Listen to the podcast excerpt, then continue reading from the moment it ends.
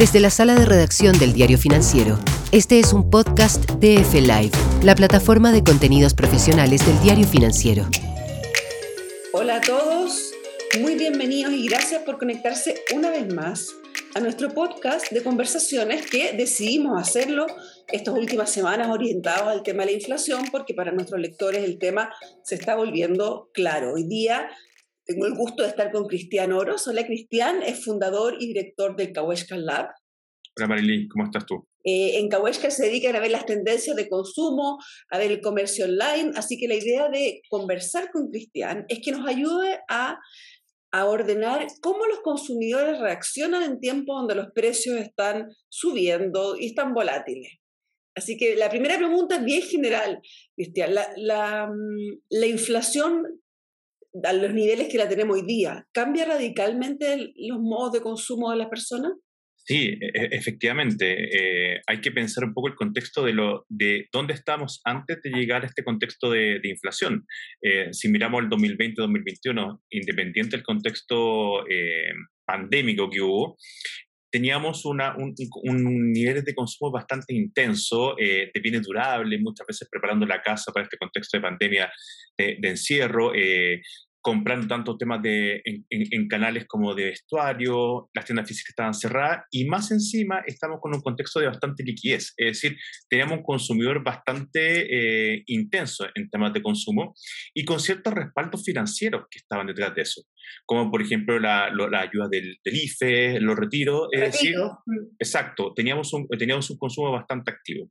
¿Qué está ocurriendo hoy? Que finalmente el impacto de, esa, de esa liquidez que empezó a, ocurrir y ya con fuerza a fines del, del, año pasado y el contexto macroeconómico, hace que hoy el consumidor, también muy conectado con lo que está ocurriendo, comienza eh, eh, definitivamente a ser mucho más reservado mucho más precavido en su comportamiento de compra. Y más aún cuando hoy tenemos una inflación que está afectando efectivamente los precios y hace que quizás un bien que estaba eh, con X eh, monto hoy esté X más 10 o X más 8 y termina siendo eh, mucho más dificultoso en su proceso de compra. ¿En qué segmentos del consumo se siente más fuerte el impacto de, de la inflación en el sentido de que uno no tiene todos los recursos para entrar en esos segmentos? Mira, particularmente nosotros hemos estado midiendo en nuestras distintas herramientas y el, el segmento D, finalmente el segmento de, de clase media de clase media baja que tuvo la gran irrupción en el consumo producto de, de, de estas ayudas estatales que, que observamos entre el 2020 y 2021, hoy directamente se está frenando en su consumo, está siendo muy, muy precavido. Te pongo un ejemplo.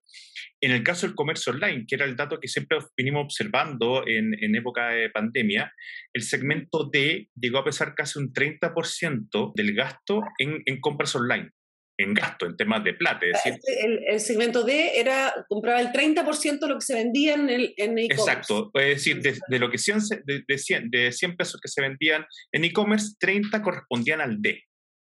¿Ok? Y ese fenómeno que se dio por la erupción del e-commerce, el verso obligado a comprar en canal e-commerce, hoy, al mes de abril, ese número hoy es un 18.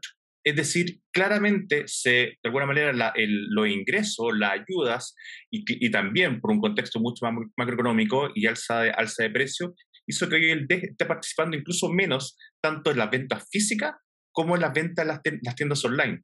Y eso es un indicador que vimos ahora. Ese 18% que tú me mencionas, eh, ¿qué porcentaje tenía ese segmento en el e-commerce antes de la pandemia, antes del estallido? Datos o sea, de alguna manera, sí. ¿cuánto queda? Dato súper interesante porque esos son números que eran pre-pandemia. Justo en la pandemia, justo ante el estallido social, el D llegó, llegaba a pesar, por ejemplo, en el canal online entre un 15 y el 18%. Llegó a dispararse al 30% con toda la ayuda y, y, y toda la fuerte erupción de los canales online, pero hoy está retrocediendo a los mismos estándares que eran pre-pandemia. Muy distinto, los... ojo, ojo, muy distinto a la torta. Efectivamente es una torta más grande. Cuando hablamos de prepandemia, en el caso online eran 6 millones de usuarios, hoy son más de 8 millones. Pero efectivamente, a nivel de plata gastada, el D tendió a la baja y de manera significativa, ya desde fines del año pasado. ¿Qué segmentos de productos se ven más afectados en este primer, eh, esta primera constricción que ha generado el, el fin del IFE y el, el, separar los retiros de alguna manera? Sí, si uno, si uno mira como los dos grandes, como gra grandes categorías de, de producto, todo lo que es la línea hogar, llamemos la línea hogar donde está involucrado lo que es tecnología, electrogar, mejoramiento del hogar, muebles, decoración. Ese macro conjunto el que se ha venido eh, ajustando en los últimos, digamos, en los últimos incluso cuatro meses. Y por otra parte, eh, está siendo bastante flat y algunos ajustes en líneas más blandas, como calzado. Por ejemplo, calzado que era una categoría estrella tanto en, la compra física como en las tiendas online en temas de crecimiento. Hoy se ha venido, eh, ha venido ajustando y tenemos caídas casi del, del 20% en ciertas categorías online, por ejemplo, de, calzado, en relación a igual periodo del año anterior.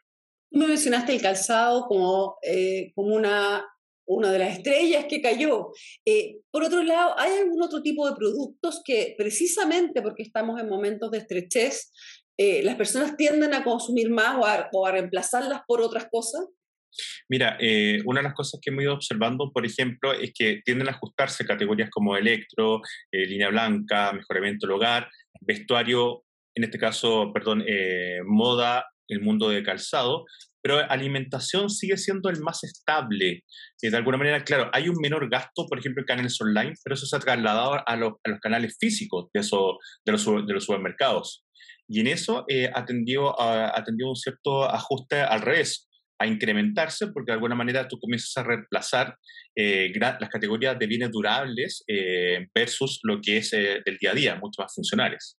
Y otro fenómeno que es muy interesante en este cambio de conducta por ejemplo, si nos remitimos a los Mid-Channel eh, Index, que es un modelo que venimos nosotros eh, levantando, el, ¿cómo cayó Amazon en las compras entre los chilenos?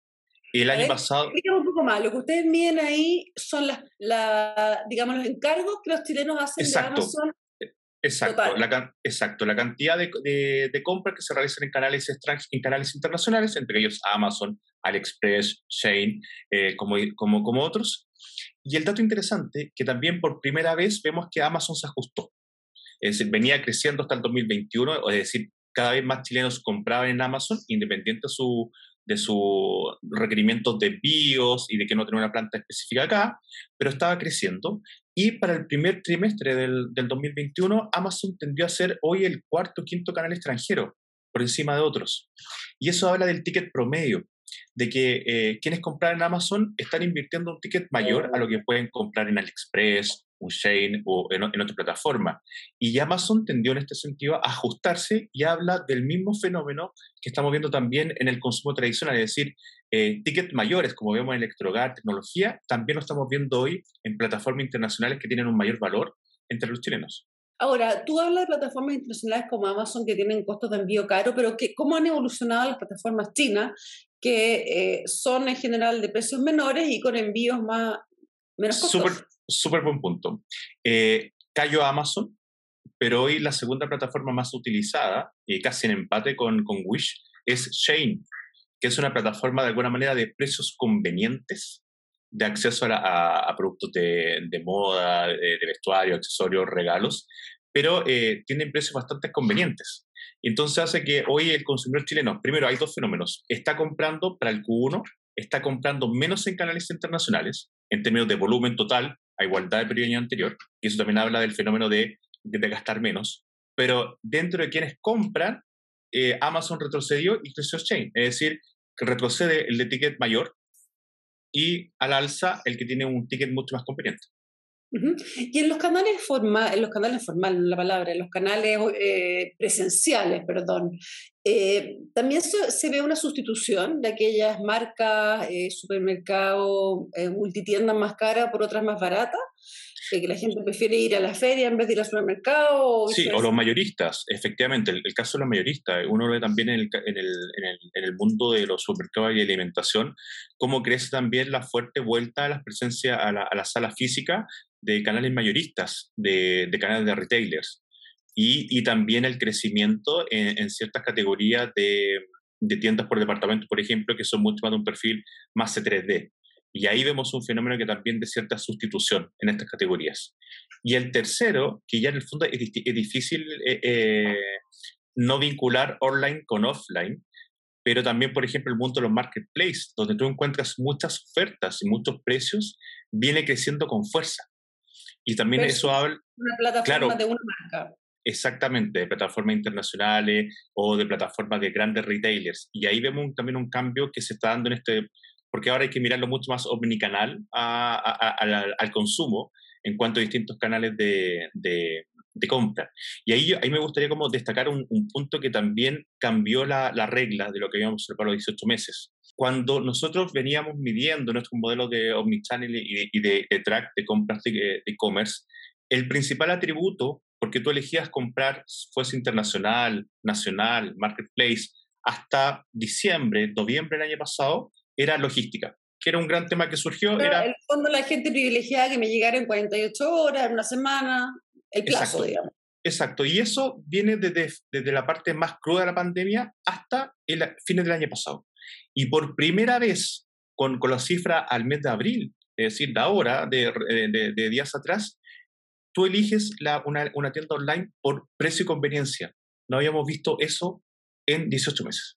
Es decir, Eso es interesante, eh, porque el fondo del tema precio irrumpe con una fuerza eh, adicional a la que tenía, digamos, que siempre ha tenido, pero que estaba matizada por los plazos. Exacto, y hay una curva muy interesante, hay una curva que ya de, de hecho eh, fue observada, fue analizada a nivel público, en que eh, la, la, elección de la variable precio no tienda online está correlacionada con el aumento de la inflación.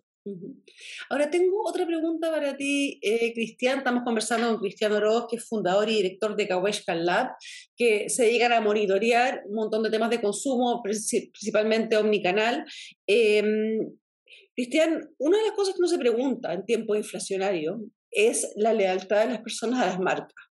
Porque eh, hay marcas que se han posicionado muy fuertes en ciertos segmentos, en parte con atributos que no son el precio, sino que son atributos eh, propios de la marca, que tienen que ver con lo aspiracional, que tienen que ver con el buen vivir, con cuánta lealtad hay en periodos inflacionarios hacia la marca y cuánto en el fondo las marcas tienen que invertir en este periodo para no perder ese, ese, esa relación.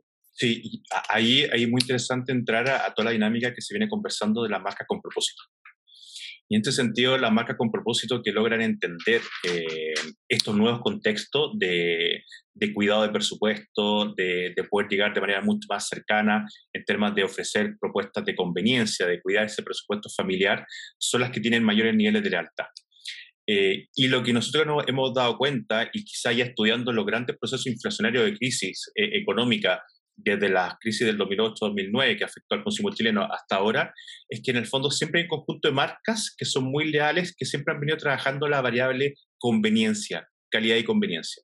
Y esos tienen en este periodo un, un gran territorio de, de, lealtad en relación a otras que ahora, son... no sirve de nada que una marca ahora empiece con lo de convivencia. No. Tienen que ser marcas que estén en el fondo as, asociadas a precios convenientes, formatos convenientes, quizás Sí es, absolutamente. Y, es, y esas que han ido construyendo ese territorio son las que tienen una mejor performance y van a tener una mejor performance independiente del canal de, de, venta en relación a estos periodos.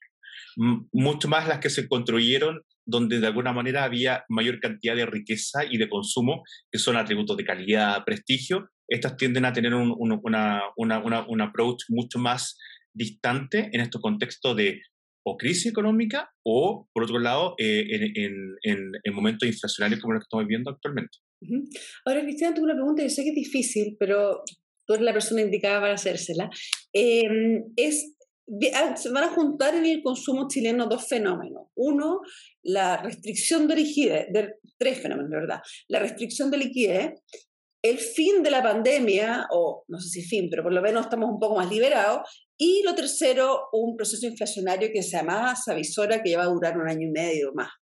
Eh, ¿Qué consumidor chileno va a quedar después de esto? Porque cuando estábamos en la mitad de la pandemia había una especie de ilusión de que iba a ser un, un consumidor 100% digital, eso no resultó ser. Ahora viene otro fenómeno que es la restricción de liquidez. ¿Qué tipo de consumidor crees tú que va a emerger de esta combinación? De alguna manera, eh, el, que va a emerger en este contexto de lo que siempre llamamos como la locura de los, de los años 20, nuevamente la locura de los años 20, y que la locura la vivimos el año pasado y ahora viene ese ajuste, que se está dando el mismo fenómeno que ocurría en otros procesos. Eh, hoy va a quedar nuevamente eh, la emergencia de, de, ese consumidor bastante, ese, ese, consumidor inteligente que maneja todos los tipos de, de variables. Eh, que en el fondo tiene distintas herramientas para manejar los presupuestos. Y más encima, un consumidor que viene de crisis, y que la crisis en este sentido pandémica.